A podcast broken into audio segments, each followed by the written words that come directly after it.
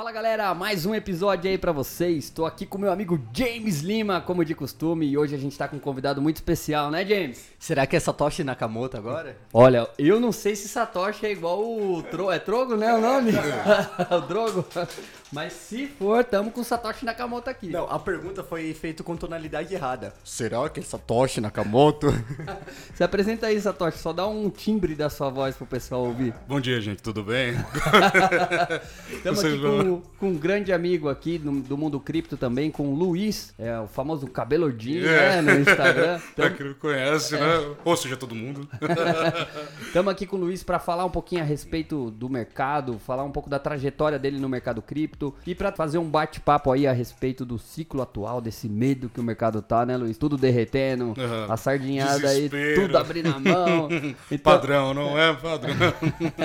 então, logo depois da vinheta, um bate-papo da hora com o Luiz, James Lima, só cara milionário aqui na minha mesa, mano. Você tá louco. Chama lá, James. Metade do PIB do Brasil está Chama. concentrado aqui. Chama, papai.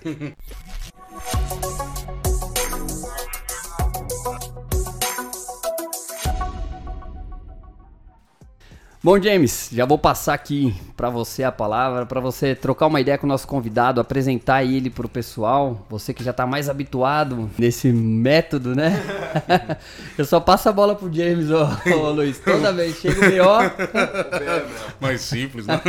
Então vamos lá, James, apresenta ele pro pessoal e vamos pro bate-papo. Então é o seguinte, Luiz, grande amigo meu, é um ex-cliente, que eu não considero mais como cliente aí da Top Shoes, e a gente começou a trocar ideia, entrou no mundo cripto, que daqui a pouco ele vai contar sobre a trajetória dele. O bom apreciador de um bom perfume e também um- de um bom charuto, é um mestre do charuto, Quem ele dera, que me trouxe para o mundo também do charuto, é o meu mestre aí pra orientar, pra experimentar os melhores charutos. Então, Luiz, se apresente aí, conta a sua história, como que você entrou, conheceu o mundo cripto e manda bala. Pô, mano, agradecer vocês primeiramente, né? Pelo convite. Pra mim está sendo uma honra. Apesar da minha carreira ser curta nisso, agradeço vocês estarem me chamando pra falar um pouco desse, não só do mundo, mas como eu adentrei. E talvez, quem sabe, é, propagar um pouco desse conhecimento para as pessoas também, né? Para os demais. Talvez isso seja interessante pra quem ouvir isso aqui, ver que o mercado é para todo mundo. Eu acho esse um dos maiores empecilhos que as pessoas acabam lidando. Fala assim, ah, eu acho que isso aqui não é para mim. Mas não, ou porque elas já têm aquela preconcepção de que porque é dinheiro, mercado, é volátil, isso não cabe a elas. E não é bem assim. Como a gente costuma falar, não existe o investimento errado. Errado é não investir. O mercado é para todo mundo. É, qual mercado? Vai de cada um. Mas o mais importante, acredito que é você entender qual que é o seu perfil e a partir disso tentar se encaixar. Por mais que a gente fale aqui de criptoativos, é a nossa visão, nós nos consideramos os manipuladores do mercado, né?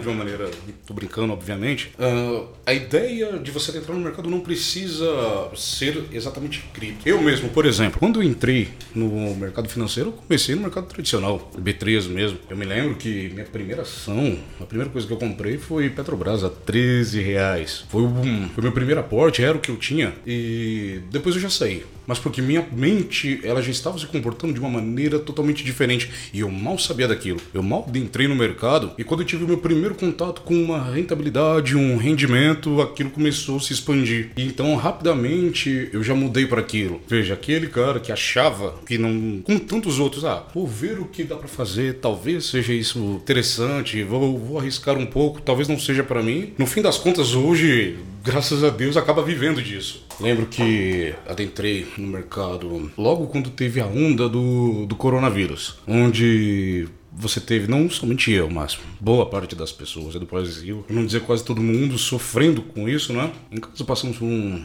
momento um pouco mais delicado. E foi daí que eu me liguei em uma coisa: olha, ou eu mudo essa situação, ou eu vou sucumbir-la. Falei assim, então dentro disso, dentro do que está ao meu alcance, o que, que eu posso fazer? É aquilo. Se eu não posso sair para conquistar rentabilidade, muitas pessoas não podiam, falei, como eu posso fazer isso dentro da minha casa? Tem que haver um jeito, tem que haver uma maneira. É fácil? Óbvio que não é fácil. Nada é, é fácil. Nada que é novo é fácil. Mas a vontade de mudar me fez quebrar esta ideia e pensar, mano, não é fácil, mas também do jeito que está, também não está sendo fácil. Então, o difícil pelo difícil, eu vou imaginar, bom, o que, que dá para fazer então? Foi daí que eu entrei no mercado, fui no mercado tradicional, ainda falei com o James, que foi ele que, que me ensinou ainda a abrir contas e tudo mais. E num outro dia, quando eu vi que tinha subido um pouquinho, coisa de centavos, ali foi o estopim, porque eu pensei, meu, se eu não tivesse feito isso, ontem eu tinha o mesmo dinheiro. Mas só pelo fato de eu ter tomado esta decisão, já rentabilizou. E minha mente se expandiu ainda mais quando eu me liguei, que, veja,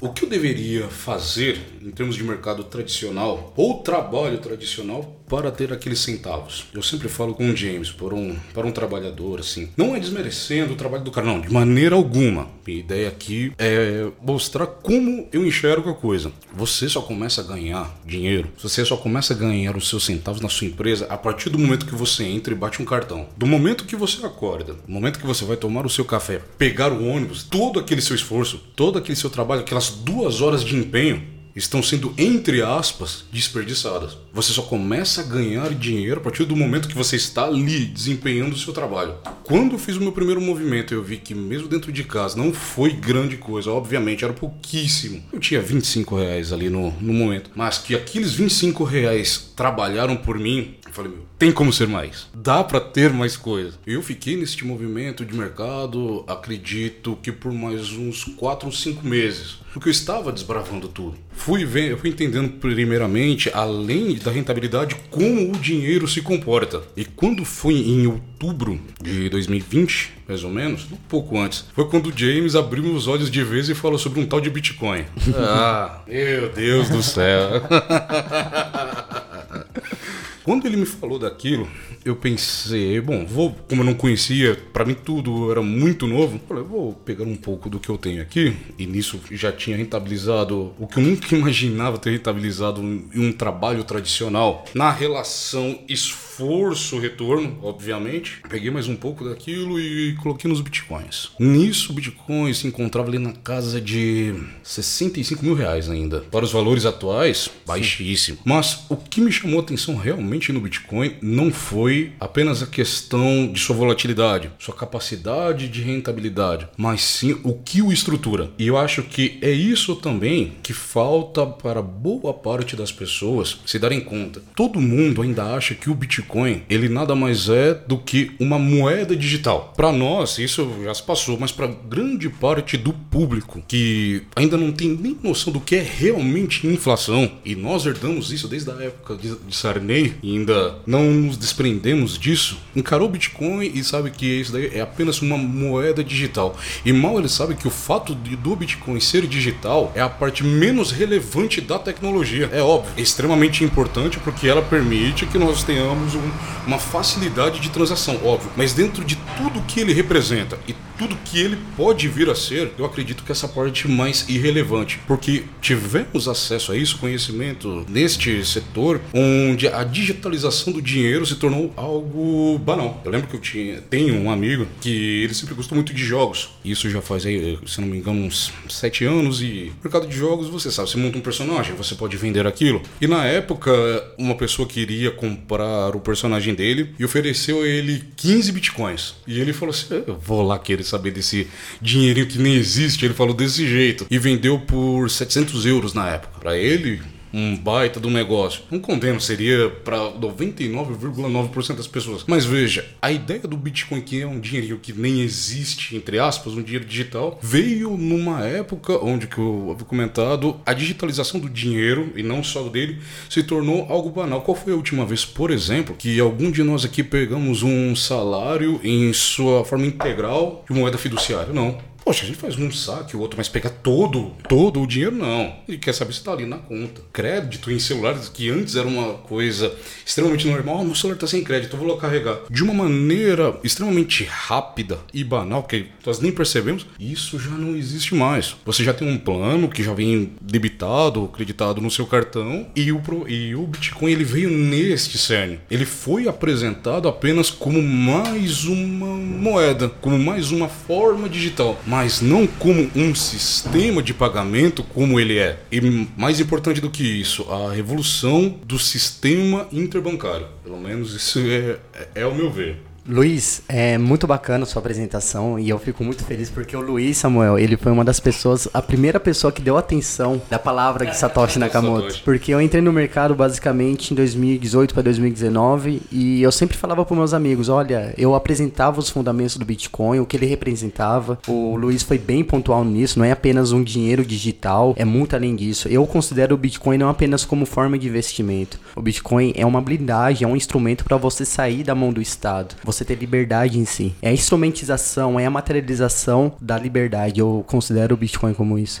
E quando eu apresentei o Bitcoin pro Luiz, dois dias depois Dois ele tava dias. falando: James, como que faz conta na Binance? E eu fui instruir ele. Enquanto outras pessoas iam lá, tipo, tem uma certa resistência. Eu mesmo, quando vi o Bitcoin pela primeira vez, eu senti uma resistência porque você não entende muito bem aquilo, né? Você imaginar o Bitcoin, uma moeda que não tem um dono, não tem uma empresa, não tem um órgão que tá monitorando tudo isso. Mas a partir do momento que você tem um insight, você entende de fato com o que acontece com o dinheiro fiduciário e o, o real fundamento do Bitcoin, no mesmo momento você quer correr sobre isso. E o Luiz foi instantâneo, né? Ele foi, ele não teve resistência nenhuma. A partir do momento que eu apresentei, ele já tava lá criando a conta na Binance e hoje aí é o Bitcoin, né, cara? Bitcoiner barra minerador. Então, Barra essa outra minerador, exatamente, né? Ele tá, ou seja, ele já tá no upgrade já. Uhum. Eu não faço mineração e ele tá, ele é o meu professor aí, vai ser o meu futuro professor de mineração. Pô, legal, hein, Luiz? E, cara, conta pra gente aí a respeito do, do que você faz hoje. Você vive única e exclusivamente de cripto, igual o James acabou de, de falar, você faz mineração também, sobrevive de mineração. Sim, sim. Hoje eu vivo única e exclusivamente no mercado. A maior parte da minha rentabilidade, obviamente, vem do position, em termos de bitcoins e demais altcoins. Eu também atuo no Forex, que é uma área que eu gosto muito. E recentemente eu tenho uma empresa de mineração também, com alguns outros amigos, irmãos. E essa está sendo a nossa nova vertente, a nossa nova faceta deste mundo. Isso me dá gancho para falar que olha como que é interessante essa questão de diferentes fontes de renda. Interessante para todo mundo falar. Porque se eu fosse posicionado apenas num, num position trade que do mercado cripto, talvez eu teria uma renda um tanto quanto pontual e dependente dos ciclos de mercado. Agora, quando eu vou para o forex, se eu precisar de uma liquidez mais rápida,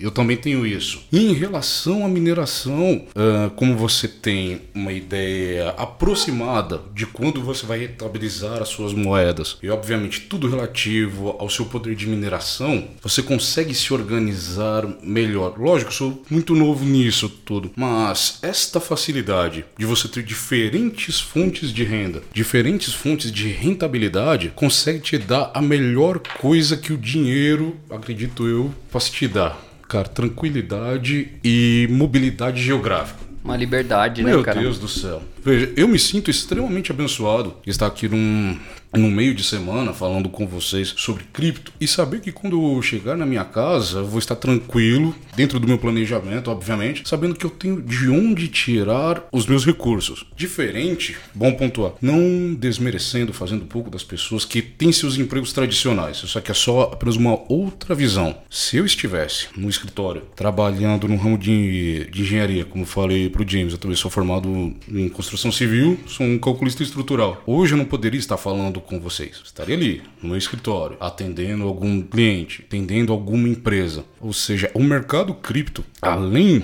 dele me dar esta liberdade geográfica, ele me permite ser muito mais útil à sociedade. Porque talvez, não sei, quem sabe alguém possa estar ouvindo esse podcast agora e falar, poxa, se aquele cara conseguiu, eu também consigo. Essa realidade pode ser para mim também. Coisa que o mercado tradicional não me daria. Eu sou grato a essa questão da minha formação, porque devido ao que eu trabalhava, tinha um professor que ele até falava, olha, vocês prestem atenção no que vocês estão fazendo aqui, porque se você errar, bom, você responde civil e criminalmente pelo seu erro de cálculo. Então, quando você é forjado nessa ideia de que um erro seu ali no cálculo pode dar um prejuízo financeiro, mas também a vida das pessoas, isso me trouxe uma extrema tranquilidade para lidar com as volatilidades e com os imprevistos do mercado. Eu sofri uma pressão lá atrás, coisa que nem todas as pessoas estão preparadas para essa volatilidade. O que também eu acredito que isso é ilusão, porque boa parte das pessoas estão expostas à pior volatilidade possível, que é a volatilidade invisível. O que eu digo isso? Como havíamos comentado, as pessoas não fazem ideia do que é inflação. Então as pessoas são extremamente táteis e visuais. Quando ela abre a conta dela, por mais que essa pessoa ela esteja numa situação financeira mais tranquila, quando ela abre a conta dela, ela quer o que? Ela quer ver um número. Se ela colocou 10 reais, Amanhã ela quer abrir, ela quer ver estes mesmos 10 reais. Elas não estão preparadas para literalmente ver a volatilidade do dinheiro. Então elas querem guardar. Às vezes abrem mão de fazer um investimento mais arriscado, tendo consciência da perda e prefere, olha, prefiro colocar o meu dinheiro aqui que renda 50 centavos do e eu tenho risco quase zero de perder. O que não é um pensamento errado. Pelo menos ela está com a mentalidade de fazer o dinheiro render. O problema é que fazer o dinheiro render sem ter a total ou pelo menos uma parcial compreensão de como o dinheiro funciona é realmente perigoso. Porque veja, supondo que esta pessoa, fazendo aqui um. sendo bem leviano na comparação, tivesse colocado 100 reais ali na instauração do plano real debaixo do colchão. Se hoje ela levantasse esse colchão, ela teria exatamente os mesmos 100 reais em termos de unidade monetária. Ok. Porém, o poder de compra dela de agora é de 15 ela sofreu a pior das volatilidades possíveis. Aqui ela não viu e corroeu o dinheiro. Eu gostaria que as pessoas começassem a enxergar o dinheiro não como suas unidades monetárias, mas sim o dinheiro como poder de compra. Eu acho que esse é o mais importante. Se você tiver 5 reais ou 5 dólares, você tem exatamente a mesma unidade monetária, mas obviamente cada um é de seu país. Agora, qual compra mais? Qual tem mais liquidez? Poxa, pega uma pessoa que tem um milhão de dólares, uma pessoa que tem um milhão de reais, uma pessoa que tem 5 milhões de bolívares. Em termos de unidade monetária, para quem, quem, não viu, para quem não viu, é.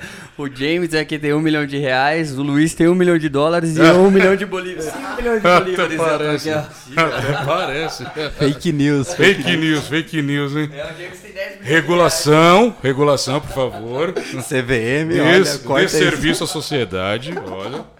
serviço à sociedade. Então veja, é interessante as pessoas começarem a enxergar o dinheiro como poder de compra, como capacidade de adquirir produtos e serviços, e não com a sua unidade monetária. Porque enquanto pessoa, as pessoas ainda tiverem essa mentalidade, por mais que elas coloquem o seu dinheiro para rentabilizar e não tiver essa ideia de como funciona, elas vão continuar colocando dinheiro em determinados fundos que mal vão cobrir a inflação. Talvez o máximo que ela vai conseguir é perder menos. O máximo, o máximo. Eu sempre falo, né? Eu e o Samuel, a gente tem esse canal com o intuito de abrir os olhos das pessoas. E para mim, assim, o conhecimento, o fundamento do Bitcoin tem que estar atrelado junto, juntamente com o que acontece com o nosso dinheiro fiduciário. Não adianta nada o sujeito ele entender perfeitamente como funciona a blockchain, questão fundamental tecnológica do Bitcoin, mas ele não entende o que acontece com o dinheiro fiduciário, né? Que um político dá uma canetada pode injetar 5 trilhões na economia. E é exatamente isso que você falou, Luiz. É o pessoal do mercado tradicional, não querendo falar mal das pessoas, pelo contrário, eles não têm um costume de fazer essa comparação, né, do da perca do dinheiro fiduciário. Semana passada mesmo eu vi um comparativo até leviana, chegava a ser leviana, de um, um analista bem conhecido e ele falava exatamente assim numa postagem que há 10 anos atrás, para você comprar uma cota lá dos fundos, para você ganhar 500 reais em dividendos, custava custava aproximadamente 48 mil reais. E hoje essas cotas para você ganhar os mesmos 500 reais ficava muito mais barato. E ele considerava isso como uma promoção. Para fim de comparação, 500 reais há 10 anos atrás não é a mesma coisa que hoje, né? É totalmente, não, não tem o mesmo poder de compra. E eles não levam em consideração isso, né? O IPCA, a inflação acumulativa desses 10 anos. Se você levar em consideração há 10 anos, os seus investimentos têm que ter 233% de rendimento fora os impostos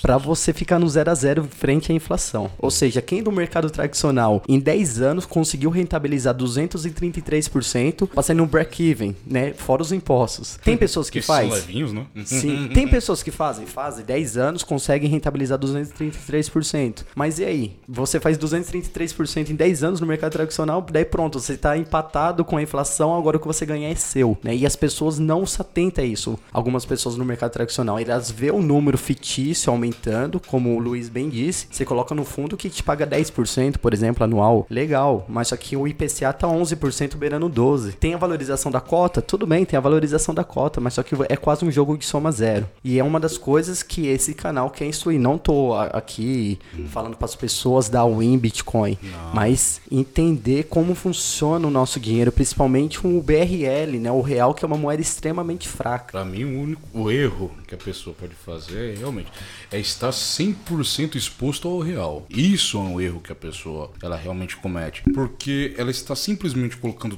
todo o patrimônio dela à mercê de uma decisão política. É Sem contar que tudo que a gente consome, né, tudo está atrelado ao dólar. Exatamente. Basicamente toda toda nossa linha de consumo são commodities, né, e hum. são coisas atreladas aí ao valor do dólar. Então, qual o sentido de você manter 100% do seu patrimônio no risco real, que a gente pode dizer, né? E uma ideia que eu não gosto é quando eu vejo determinados líderes, determinadas pessoas de alguns partidos, não é?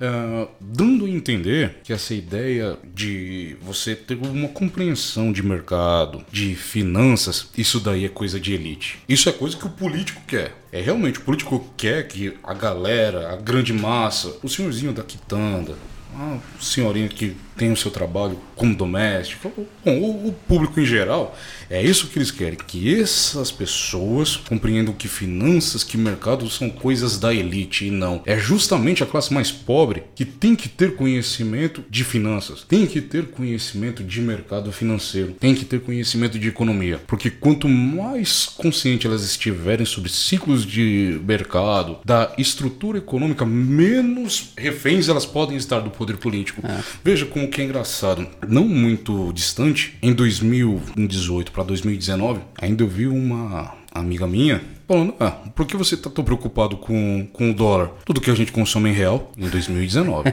Veja, uma coisa, a época de nossos pais, de nossos avós, que realmente não tinham conhecimento disso. Extremamente compreensível uma pessoa dessa, sofreu, que teve uh, o seu conhecimento limitado sobre diversas coisas, falar que ah, eu não entendo o porquê dessa preocupação com o dólar, sendo que tudo que eu uso é real. Mas uma pessoa que teve ali pelo menos o seu ensino médio, chegar em pleno 2019, ter essa concepção, para assim, ter alguma coisa errada. E eu não a culpei de maneira nenhuma. Para assim, o sistema está errado. Como nessa altura do campeonato, essa pessoa ainda tem esse tipo de pensamento. Para assim, olha como que é interessante pro cara que tem o poder da canetada, que tem o poder de mudar uma concepção macroeconômico.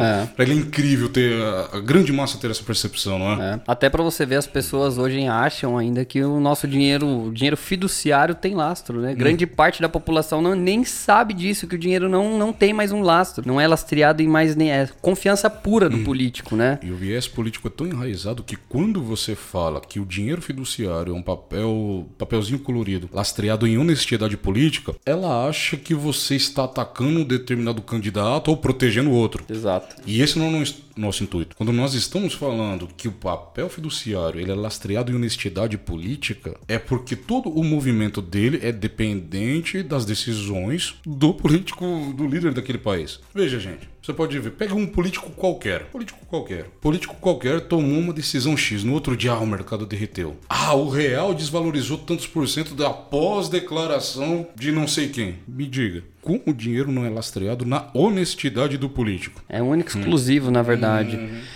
E a gente tem que considerar também que para o Estado é muito interessante que as pessoas não saibam, porque cada vez mais eles podem financiar também projetos e programas que eles di dizem ser sociais, Exato. mas com fins únicos aí de campanha, de, de se promover uhum, perante uhum. a emissão desenfreada uhum. e programas sociais. Né? Exatamente. Né? Quanto menos conhecimento a pessoa tiver sobre o ciclo financeiro, sobre como o dinheiro funciona, atrele isso à capacidade que o político tem de mudar o cenário macroeconômico. O que, que ele faz? É o velho jogo. Ele inflaciona a moeda. Aquela pessoa que já ganha pouco, ela perde o seu poder de compra, como falamos bem no início. E essa pessoa fica cada vez mais dependente das Decisões futuras, né? Exatamente. Se que aquela pessoa ela tem ali um valor monetário X e aquele valor monetário X vale cada vez menos, traz a ela a capacidade de comprar e adquirir produtos cada vez menores, menor quantidade,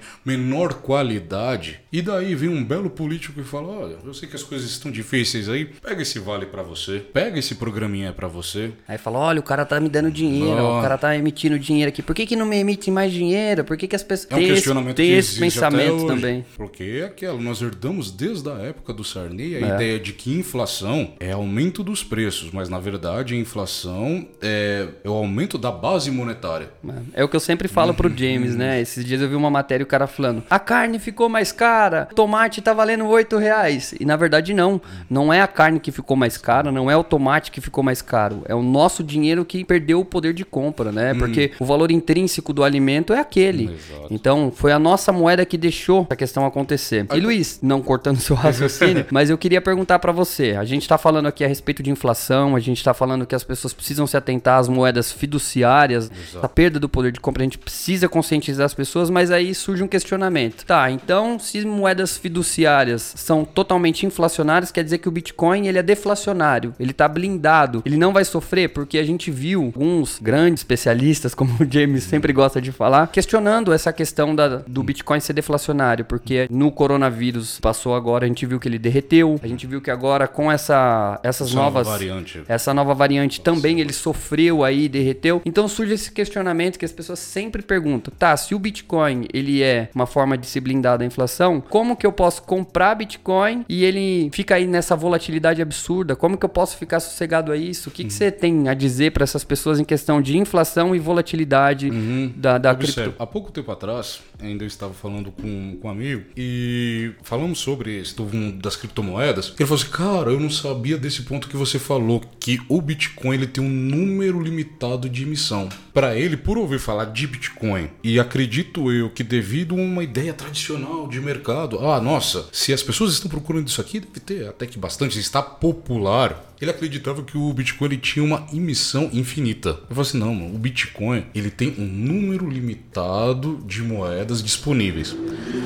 E justamente é essa questão da limitação, da escassez do Bitcoin é que nos faz acreditar realmente que está blindado da inflação. Ele vá pelo caminho contrário. Não tem como simplesmente uma pessoa chegar e mudar a estrutura do Bitcoin e falar: quer saber? A partir de amanhã vai ter mais 5 milhões. Não. O Bitcoin ele foi desenvolvido para ter a aquela quantidade, aquele valor. Agora, quando você me questiona dessa questão da volatilidade do preço do Bitcoin, aquela, ele ainda ele está sendo implementado. As pessoas ainda têm medo do Bitcoin. Só que esta volatilidade do Bitcoin ela tende a diminuir quando tivermos todo o supply disponível e o Bitcoin ele for encarado realmente não apenas como a moeda, mas como um sistema de pagamento que ele é. Fazendo um paralelo, porque por exemplo o Pix ele foi tão bem aceito pela sociedade, sendo que é entre aspas dinheiro também, porque ele foi apresentado como um novo sistema de pagamento, um novo facilitador de transações. Acredito que falta isso as pessoas também entenderem que o Bitcoin ele não é apenas aquela moeda que ela pode servir como proteção de patrimônio. Nós acreditamos nisso, nós. Agora as pessoas realmente vão buscar esse conhecimento. Acredito que quando elas entenderem que o Bitcoin ele não é apenas a moeda, não é só algo que você guarda, mas será um sistema de pagamento, um facilitador de vidas, isso vai ser incrível. Imagina as pessoas tendo uma consciência de que um Bitcoin é, é como se fosse, estou sendo leviando aqui, Pix blindado da decisão política. O que vai importar é o produto que você pode me oferecer e o quanto que eu estou disposto a ceder por esse produto. E ainda mais levando em consideração que o Bitcoin é um ativo mais escasso do mundo, né? Mais escasso que até mesmo o próprio ouro. Eu e o Samuel, a gente fez um podcast uhum. fazendo esse comparativo. Além da facilidade, também existe uma escassez real do Bitcoin. Existe, existirão somente 21 milhões de Bitcoin minerado, enquanto não existe uma métrica exata de ouro, quanto ouro existe no mundo. Tem métricas de aproximadamente três piscinas olímpicas, mas a gente não sabe de fato quanto ouro existe no mundo e até mesmo pode ter asteroides, planetas que contêm ouro. Enquanto o Bitcoin não. O Bitcoin a gente sabe que serão somente 21 milhões, fora os que já estão perdidos também na, no limbo da blockchain. E o mais interessante é que a cada quatro anos aumenta a demanda, né, a procura por Bitcoin e ele fica cada vez mais difícil de ser minerado. O poder computacional é mais exigente para você estar tá minerando Bitcoin. Então, olha a mágica que o Satoshi Nakamoto conseguiu fazer. Ele criar um ativo extremamente escasso que a cada quatro anos fica mais difícil de possuir ele. Então, quem tem Bitcoin hoje, meu amigo, guarde, porque futuramente o negócio vai virar mais mágico. difícil de possuir e mais fácil de transportar e transacionar. Que nós temos essa ideia da limitação do ouro, mas também não se atenta à dificuldade que é para transportar, para negociar, para adquirir. Fracionar. Meu Deus do céu. Vá você transferir para uma outra pessoa, exemplo, dois mil reais em ouro. É, Não, é você- leve, extremamente leve devido ao valor do ouro, mas a documentação, a comprovação, a regulação que há por trás entre transporte, validação e confirmação da autenticidade disso, o que acontece? Acaba gerando custo não somente ao ouro, ao produto em si, mas tudo o que envolve. Agora, quando nós pensamos em Bitcoin, não, o valor que é intrínseco a ele é ele, pronto, acabou. Agora imagina o Samuel, por exemplo, ter o patrimônio que ele tem em Bitcoin tivesse em ouro. Ele tem- Nossa. o quanto que ele gastaria mensal Remidas, né? somente É, em tem- tem- segurança, Meu cara. Deus. Lembrando, 10 milhões de bolívares. É, sim, sim, sim. Tá bom, é. Mas eu até questionei isso, Luiz, pelo seguinte, é como você bem mencionou. As pessoas elas tendem a ver números em tela, esse medo, né? Fala, pô, aloquei meu patrimônio, coloquei mil reais em Bitcoin. Olhei agora eu tenho 500 reais em Bitcoin. Então eu prefiro deixar lá, a inflação vai comendo devagarzinho, mas pelo menos eu não tomo esse soco dessa volatilidade. Mas é uma coisa que a gente bate E muito. você ainda foi bondoso, porque você fala, ah, eu prefiro que a inflação. com-" Ainda você tá levando em conta que a pessoa saiba disso. Sim, sim. ainda você foi bondoso na sua colocação ainda. Mas eu e o James, a gente sempre tá batendo nesse aspecto, né? Que o Bitcoin, ele ultrapassa essa questão da volatilidade. Porque a curto prazo a gente sabe, claro, que é um ativo muito volátil, que a tendência é do mercado às vezes cai, sobe, lateraliza. Mas a longo prazo é um ativo que só tende a se valorizar. Como a gente teve aqui uma conversa, se você compra hoje o Bitcoin a 50 mil dólares, 51 mil dólares na cotação atual, daqui cinco anos vocês acreditam que o Bitcoin vai estar nesse mesmo 50 mil dólares? Por óbvio que não. E a tendência das moedas fiduciárias daqui cinco anos, qual é? Esses 50 mil dólares, se você segurar hoje em Bitcoin e segurar em real, qual é o resultado final que a gente pode esperar? Então, foi por isso que eu até te questionei nisso, para que você trouxesse para as pessoas que volatilidade é diferente, claro, né, dessa questão da inflação. Sabendo utilizar a volatilidade de uma maneira correta, ela tudo tende a seu favor, dependendo do ativo, claro, não ser uma volatilidade burra que a gente sempre fala, né, de não alocar o seu patrimônio 100%, porque muitas pessoas fazem isso, não conhece o ativo, coloca 100% do patrimônio, o ativo derrete 20% e fica, mano, e agora eu vou perder? Eu vou perder, eu vou vender tudo e vende e sai no prejuízo. Eu acho que isso é o início. Não conhece Bitcoin, não conhece mercado cripto, vai tomando dosinhas e dosinhas de veneno, como o James sempre bate o pé, até você tomar uma consciência a respeito de macroeconomia, até você saber quais são os próximos passos que você vai seguir, pra aí sim você dar o all-in aí, o James 90 milhões de reais aqui, ó. E este all-in que você comentou realmente é interessante porque ainda ele está atrelado àquela ideia da pessoa, ela quer ver o número em sua conta crescer. Ok, isso é legal, é todo mundo aqui tem suas contas para pagar. É legal quando você vai lá, abre a, a sua carteira, abre a sua conta no banco e você vê que tem uma quantia ali que vai te dar tranquilidade para passar o mês. Óbvio, não tem nada errado em você capitalizar. A questão é que o Bitcoin ele pode te dar coisas incríveis e a longo prazo a mais irrelevante que seria aquele número em moeda fiduciária é o que as pessoas mais buscam. E muita gente se aproveita justamente disso para dar os golpes, as pirâmides, né? Ó, me dê, não sei, invista não sei quanto do seu dinheiro em bitcoins e te prometo retorno de 10%. Como ele consegue prometer uma rentabilidade fixa no mercado volátil, eu não sei como, né? o cara é um mago. Um faraó, né? Um faraó. Um faraó. O mais provável. Ou ambos, né? Eu amo. É, eu tava conversando no Space semana passada e teve uma pergunta que uma pessoa falou assim: olha, qual que é o limite do Bitcoin, né? Em questão de preço. Exatamente isso. Eu falou assim, porque eu vejo que você sempre só fala de compra, compra, compra, nunca fala de vender. Claro, cada um tem o seu setup. Se você quer especular no mercado, fazer um trade, transformar em dólar, em real, que nem o Luiz foi bem pontual. É legal a gente ir lá e ver que a gente tem, né, saldo pra passar tranquilo o mês, né? Pagar uma conta, fazer uma viagem, dar um presente, é bacana. é legal. Mas eu respondi pra ele, olha, qual que é o limite de dinheiro que tá sendo injetado no mundo? E não existe limite e nunca vai mudar. É regra do jogo, é a única regra do jogo que o político nunca vai mudar, que é dinheiro sendo injetado de forma infinita no mundo. Ou seja, em contrapartida, você não pode colocar um limite de preço no Bitcoin. É dinheiro sendo impresso infinitamente, logo uma boa parte vai pro mercado cripto, principalmente Bitcoin. Então, não existe preço, não existe alvo pro Bitcoin.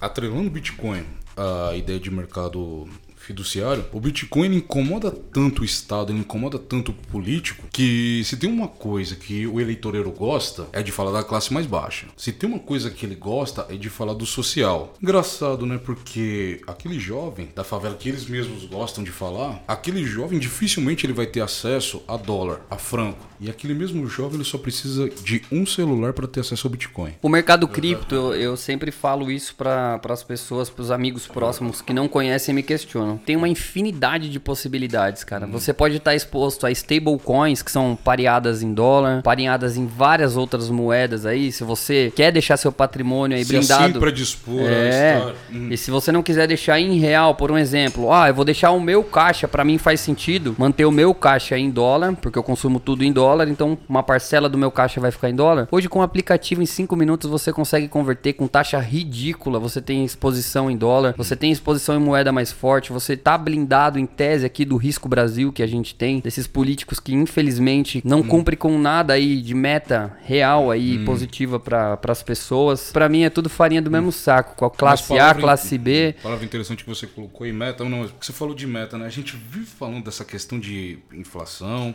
e aquela ideia que realmente a inflação é o aumento dos preços. Mas você percebeu que toda vez que vemos uma notícia atrelada na inflação, qual é a palavra que procede inflação? Meta. Meta, weiter objetivo. É. As pessoas não se ligam nisso. Então, por- que se tem uma meta de inflação, um objetivo de inflação a ser atingido, sendo que o próprio político fala para a pessoa, olha como a inflação é algo ruim, porque é interessante para ele atingir aquela meta. É interessante para o político inflacionar, desvalorizar o seu dinheiro, justamente para te fazer mais refém daquilo. Sim. Mas nós temos aquela ideia de que, ah, o dinheiro sofreu inflação, é alta do preço, é o produtor, é algum empresário, é algum lojista. É. E às vezes aquela, ele joga a culpa lá naquele cara que tem não sei quantas cabeças de gado, mas poxa, tá, tá afetando o cara da quitanda ali também. Que foi ele também um cara malvadão? Poxa, meu Deus do céu. É, Que infelizmente, pouca vergonha. infelizmente a gente vive aí esses efeitos e graças a Deus, Satoshi Nakamoto aí com o Bitcoin trouxe essa possibilidade da gente estar totalmente protegida a decisões políticas, é igual eu falei e, e torno a repetir, a curto prazo é um mercado volátil, mas a longo prazo, se você der o zoom out, né, James, que a gente brinca, o gráfico do Bitcoin tá um foguete para cima e a tendência é que continue com essas atrapalhadas políticas que vêm sendo feita mandato após mandato. Eu, eu tô bullish, tô otimista aí pro Bitcoin a longo prazo, a curto prazo. A médio prazo. A médio prazo tá caindo. prazo. Vamos comprar, galera. Tá Vamos- caindo a Black Friday, meu Deus do céu, promoção. Aleluia de Bitcoin, meu Deus do céu. Oh, meu Deus. Não, então, a gente aqui, a gente é standard de Bitcoin, né? Ou seja, a gente não vê o nosso patrimônio em dólar, né? Dane-se, é porque é uma realidade. Assim como um mais um é igual a dois, que isso é incontestável, o Bitcoin vai sempre ganhar do dólar. Isso é uma verdade absoluta, quase. A longo prazo, obviamente. Então, eu tava até trocando ideia no domingo com um amigo meu. Eu falei, eu não vejo meu patrimônio, por exemplo, é que nem agora, recentemente, eu consegui bater a marca de um milhão de reais, que pra mim dane-se também. Eu não tô vendo um em real, cara. Por exemplo, eu Vocês ouviram, né? Ah, um milhão de reais. Não, porque com a nossa inflação, se fosse, por exemplo, há 10 anos atrás, isso ia ser algo significativo, né? Eu lembro que até no Big Brother, quando eu era criança, prêmio de um milhão de reais. 500 mil e era uma 500 bolada. Era puta que uma bolada. Hoje você faz o quê, sabe? Tipo, não tô menosprezando, pelo contrário, eu agradeço a Deus, né? Eu me considero uma pessoa bem religiosa, meus esforços. Mas assim, eu vejo a quantidade de Bitcoin que tem na minha carteira. Se eu tenho X Bitcoin, ano que vem eu quero ter um pouquinho mais. Dentro de sabe? nossa métrica, Dentro da nossa meta, que seja realista também, obviamente. Então é assim que eu vejo. Porque assim, o que o Bitcoin vai ganhar do dólar a longo prazo, isso é uma realidade. Isso é fato. Então, assim, se eu, por exemplo, se eu tenho 270 mil dólares nesse ano, ano que vem eu não quero ter 290 mil dólares. Eu quero, eu vejo em patrimônio em Bitcoin. Se eu tenho 3 Bitcoin, por exemplo, ano que vem eu quero ter 3.2, 3 3.5. Essa é a minha meta. Não, legal, James. É a minha meta também, né? Ter 10 bitcoins igual você. Se um dia eu chegar a 10 bitcoins igual você, cara, eu tô feliz. E aproveitando que a gente entrou agora no assunto aí que todo mundo gosta, volatilidade, Bitcoin, vai, eu queria conversar um pouquinho com vocês a respeito do mercado atual, cara. Desse derretimento. Claro que a gente já tá batendo nessa tecla que a longo prazo o Bitcoin, a tendência é, é voar, mas o que você poderia falar para as pessoas que estão entrando agora no mercado, que pegaram essa primeira queda acentuada do Bitcoin e estão com medo de a gente entrar nesse famoso inverno cripto? O que, que você pode acalmar e acalentar o coração das pessoas? É com a sua voz aveludada de Ah, meu Deus. Aos que entram agora e se depararam com esse derretimento, essa queda, que talvez tenham pego seu, o Bitcoin no, no alta, né, no último topo histórico de 69 mil dólares, se depararam agora com 47 mil e pensam, meu Deus do céu, que derretimento. Perdi tudo. Se você olhar para o passado e num passado extremamente recente, estávamos eu e o James brincando até, nossa, Bitcoin, topo histórico 47 mil dólares. Ah, por que você tá surpreso? Tá batendo topo histórico dia após dia. Naquela sequência quando foi entre dezembro e a metade de fevereiro. Então veja, gente, quem entrar agora no Bitcoin e ver esse derretimento de 47 é, valores atuais em 47, 50 mil e acho que perderam dinheiro há pouco tempo atrás, esse foi o topo. Ou como eu gosto de, de dizer, meu Deus do céu, o Bitcoin tá valendo apenas 50 mil dólares agora, é partiu do zero. Cara, se É você sempre para... ver um pouco mais a longo prazo. Se abstenha um pouco mais do valor naquele momento. Observe o histórico. Porque com,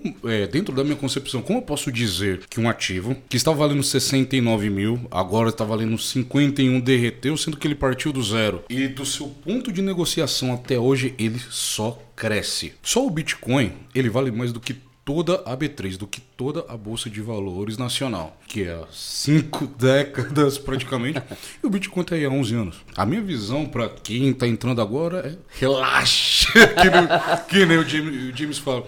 É, se abstenham deste número de maneira pontual. É se abster de preço, né? Exatamente. É olhar valor, né, cara? valor intrínseco. Veja no que o Bitcoin está fundamentado. O Bitcoin é 69 mil, o Bitcoin é 50, é exatamente a mesma moeda. Não perdeu nada em Não perdeu nada. Exatamente a mesma moeda. Agora, quando você pensa, outra coisa interessante, já passamos por derretimentos de 82%. Então, toda vez que o Bitcoin derrete, tem esse desespero, observe que ele está sempre em topos cada vez mais altos e derretendo cada vez menos em porcentagem. O último derretimento mais expressivo que tivemos foi 50%. O Bitcoin derreteu, morreu em 29 mil dólares. O último derretimento foi para 3 mil. Olha a diferença, olha o gap. Se cada vez que o Bitcoin ele morrer e ele estiver ali atingindo é, as mínimas de 70 mil, Sim. de 80 mil, é progressivo, veja, gente. É, tá- estava em 69, caiu para 47, que foi o topo histórico passado, ou seja.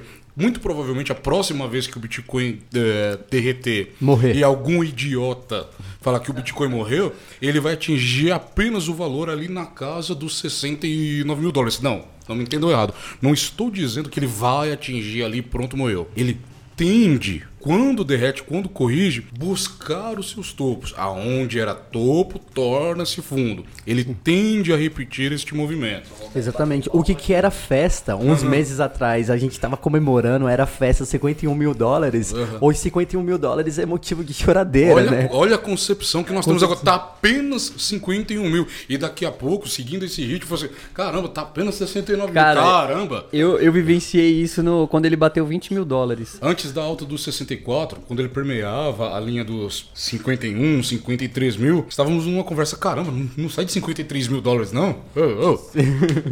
Já estamos acostumados com a progressão de valor do Bitcoin. A gente tá mal acostumado. Ah, estamos mal acostumados. É essa Daqui o tempo vai falar, caramba, o Bitcoin morreu, tá 100 mil dólares, cara. O Bitcoin morreu. é Eu tô esse ouvindo essa sentimento. conversa aí que o Bitcoin tá morrendo, não tinha nem barba ainda.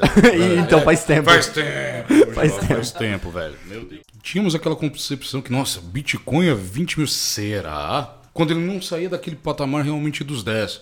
Nossa, Bitcoin 100 mil será? Bitcoin agora, 51 mil. Pô, ainda. E- isso foi, uma, foi um boom que demorou alguns poucos meses. Então, vamos levar em conta que o Bitcoin ele atinge novamente seu topo histórico. 69 mil. Estamos até sendo conservadores porque nós não controlamos o mercado. Então, a gente dá uma margem ali do que pode acontecer dentro de um prazo que nós consideramos até o quê? Nós, dentro de um ano, Bitcoin, 100 mil reais. Mas, dentro de um ano, esse valor pode se superar e muito. Exatamente, é isso mesmo. Quem garante que daqui dois ou três meses nós podemos já estar lidando com esse tipo de valor? Não, não é nada impossível. Vai acontecer? Não sei. Isso que eu gosto de falar para as pessoas. Vai atingir esse valor em algum determinado momento? Sim. Ah, em quantos meses? Olha, pode acontecer tal movimento neste período de tempo e atingir este determinado valor desde que certas premissas sejam atendidas. Que é uma coisa que quem está nesse mercado financeiro e quer captar recursos não gosta de falar. O cara ele surge e ele fala assim: "Ah, não, Bitcoin rapidão já tá batendo isso daí". Só que ele não quer ser extremamente claro com as pessoas e falar assim: "Olha, antes de atingir tal patamar, isso, isso, isso tem que tender a se realizar e tais efeitos colaterais neste período de tempo, neste percurso, podem acontecer. Porque isso afugenta, né? Você ser honesto nesse mercado afugenta. E o cara, ele quer, ele quer aproveitar a hype. Você pode ver que hoje, quando nós estamos próximos do topo histórico, né? 69 mil, 50 e alguma coisa, vira e mexe, você abre ali o seu computador, você tá no seu YouTube, ah, o curso de não sei o que, o curso de criptomoedas. Mas quando a gente teve esse último derretimento, que foi pros 29 mil, esses mesmos caras sumiram, né? Sumiu, foi tudo pra toca. É, não teve um que surgiu, ao menos, nem pra vender o curso, mas pelo menos pra explicar, ó, gente, aconteceu isso, isso. Agora, quando tá na hype, todo mundo é especialista. Todo mundo chega com promessa de falar, não, coloque 100 reais aqui e saia com três Lamborghinis. Cadeira, típico velho. disso, né? É típico. É porque você ser honesto a- afugenta e demonstra o que? Que você também está se empenhando naquele estudo. Então, pro público leigo, ele pensa, pô, esse cara tá falando, tá falando, tá falando, mas ele não me dá um futuro. Porque muita gente também quer o dinheiro fácil. Ela quer alguém que fala assim, não, vai ser isso, vai render isso, ah, então eu vou colocar o dinheiro. Você ser honesto e você demonstrar os riscos eh, pode você fazer com que você não tenha estabilidade no mercado, pelo menos para arrecadar, né? Você vai ser só mais um. Você ser honesto nesse mercado e crescer nele vai ser mais custoso enquanto você jogar real. Pô, Luiz, é. Acho bacana. Você tem alguma consideração final aí pra fazer, James? Quer questionar alguma coisa aqui, o Luiz? Quer, quer explorar esse timbre de voz um pouco? Então é o seguinte, eu quero falar uma coisa séria. O Bitcoin morreu e deu o seu pra mim. Não, falando Concordo, sério. por favor, bitcoins, ethereum, demais altcoins. Fica com isso daí não, gente. Dê tudo pra mim, é exatamente. mim, não. morreu não vale nada. Esquece isso daí. Luiz, só tenho que agradecer você Meu, pela parceria, agradeço, pela amizade também. É, não é apenas aí somente que a gente troca ideias de criptomoeda, já virou uma amizade. Foi uma honra atender você aqui. A honra foi minha. né? Demorou, mas conseguimos. E outra coisa também que eu gostaria de falar nas minhas considerações finais é que no longo prazo Hum. do Bitcoin, no mercado cripto, é muito diferente do mercado tradicional, né? Quando a gente considera o longo prazo 30, 20 anos, no mercado cripto às vezes acontece, se concretiza em 5 anos, 3 anos. Eu lembro quando eu entrei no mercado em 2019 e eu acreditava que o Bitcoin ia voltar aos 20 mil dólares, né? Ele, o preço, a cotação dele era de 3 mil, mas eu tava projetando em 2025, né? Eu estava já é, disposto a esperar até 2025 e as coisas aconteceram muito antes do que eu esperava, aconteceu em dois anos. Eu me sinto prova disso, dessa. O quanto que a volatilidade pode ser benéfica para você nesse curto espaço de tempo. Veja que uma pessoa que começou a investir há pouquíssimo tempo, hoje vive disso. Talvez no mercado tradicional eu não iria conseguir. E porque, como falei no início, não desmerecendo as pessoas que têm o seu emprego fixo. Porque vai ter muita gente aí que em seus empregos tradicionais rentabilizam mais que eu. Mas o que eu faço hoje, que este que Deus e o universo cripto me proporcionaram, é, são ter coisas como essas hoje. Estar em um pleno meio de semana trocando essa ideia. Para mim já é bênção já é incrível quando eu posso levantar e tomar o meu café num dia de chuva como tá, está sendo hoje e eu não ter que pegar um transporte público lotado. Isso para mim, estou sendo muito pontual, para mim, isso já é benção, isso já é coisa que o mercado cripto, Deus primeiramente, puderam me proporcionar, sabe? Eu já me sinto vitorioso, já me sinto milionário somente desse fato. Porque quantas e quantas pessoas não desejariam isso? Mas poxa, queria tanto ficar em casa hoje. E graças a Deus eu posso. Obviamente, existem pontos que a gente tem que sair, temos que nos deslocar. A vida não é sempre é, essa, essa mamata. Não é porque nós estamos no mercado cripto nós não fazemos nada, ou que nós não enfrentamos momentos de dificuldade ou mais atenção. Sempre tem o seu ônus. Mas no geral, quando eu vejo ali a grande maioria e eles reclamam pontualmente sempre das mesmas coisas e observo que o que eu faço já está se destoando, eu não reclamo daquilo, para mim já é algo incrível. Então é isso, Luiz. Graças a Deus aí o, o mundo cripto proporcionou isso para você, pro Samuel também. E eu vou atingir esse patamar também. Ah, pelo amor de Deus, viu? Eu não acredito, viu? Vai pra lá os caras milionários falando aqui pra mim, mano. Ah, Ah, não, não acredito que eu cruzei a cidade pra ver um negócio desse. Meu Deus do céu, viu? Luiz, eu queria te agradecer também, cara, pela presença aí no, no episódio. Foi muito satisfatório, muito da hora trocar esse papo aí com você a respeito de cripto. Saiba que você sempre é muito bem-vindo aqui no Criptoativos. Foi uma honra. A honra foi toda Pô, minha, não. vocês abrirem o espaço. Foi uma honra ouvir essa voz aqui no fone, cara. Você é louco, velho. Que, que Agradeço, timbre, gente. cara. Agradeço, gente. Muito obrigado. E queria agradecer aí por ter compartilhado essa sua experiência com o pessoal, com as pessoas, ter jogado essas ideias para que as pessoas abram e vejam essa possibilidade. Eu tenho isso como missão de vida, eu e o James aqui na- no Criptoativos, de abrir os olhos das pessoas para liberdade econômica, liberdade real, liberdade de escolha, liberdade de você poder sentar num restaurante, abrir um cardápio e ver o que você quer comer, não olhar o preço. Preço, E o Bitcoin ele pode proporcionar isso, as criptomoedas podem te proporcionar isso, at- atingir essa liberdade econômica, né? É isso que a gente tenta passar aqui e você é mais um aqui que a gente pode somar que tá tentando a- ajudar as pessoas nesse sentido. Eu Muito obrigado. E o que eu posso falar para as pessoas é que a vida é muito curta para não ousar. A vida é muito curta para não ousar. É. Essa ideia de estabilidade, ela pode ser trivial. Ela é liviana. liviana. Então, gente, a vida é muito curta para não usar. Tente, tente, tente mesmo. Vá, vá atrás dos seus sonhos. Ah, pode ser que eu não consiga, mas uma verdade é inexorável. Você, a partir do momento que ao menos você tenta fazer aquilo, você está muito mais próximo do seu sucesso do que ficar parado. Porque se você não fizer nada, aí sim você tem a chance real de nunca conseguir aquilo. É, as pessoas têm uma falsa ideia de que fazendo sempre as mesmas coisas vão ter resultados diferentes. diferentes. Uhum. E não existe isso. Você precisa se movimentar, né, cara? E Luiz, obrigado. Eu que tamo agradeço. junto, tamo, junto. É, muito obrigado. Ó, galera, eu gente. tô aqui na que mesa- grande felicidade. Na mesa com milionários, cara. Ó, Eu, eu- cada dia eu fico mais feliz de, de ver se é um Deus milionário, é dois, tá vindo três, quatro daqui a pouco. Uhum. E vai se tornar o maior podcast do Brasil, se Deus quiser. aí. Se Deus quiser. E galera, eu queria deixar os meus agradecimentos também aos nossos patrocinadores aí do canal. Primeiramente, é claro, não podia deixar de citar Top Shoes 1366, lugar onde você Os encontra aí. melhores tênis Ô, do faz país. pra mim, faz pra mim aí, ó. eu vou. Faz aí pra mim. Top Luiz. Shoes 1366, os melhores tênis do país. É, eu vou tentar falar com a voz do Luiz. É isso mesmo, galera. Top Shoes 1366. Então, se você tá procurando aí modelos de tênis exclusivos que você não encontra aqui no mercado nacional, pode pesquisar aí no Instagram, no arroba Top Shoes 1366, que você vai ser muito bem atendido por um cara aqui sensacional. Que vai te mostrar o catálogo com um vasto número de tênis. E um outro patrocinador aí também no canal que a gente não podia deixar de citar é arroba Fast Art Design no Instagram, que é o Tafarel, que tem aí todas as artes gráficas, cartão, logotipo, tudo que você precisar aí de parte visual, pode procurar aí no Instagram que você também vai ser muito bem atendido pelo Tafarel. E para finalizar, temos também um novo patrocinador do canal, que é arroba Sirius Prata, que é um patrocinador aí novo que tá fechando com a gente. Então, se você quer dar um presente para sua para sua esposa, ou se você mulher tá ouvindo esse podcast, quer ficar mais bonita aí, quer gastar uns pilas eletrônicos, Aceita gasta o Bitcoin? Aceita Bitcoin. Aceita o Bitcoin. Aceita Bitcoin como forma de pagamento. Procura aí no Instagram Sirius Prata e Acessórios, que você também vai ser muito bem atendido.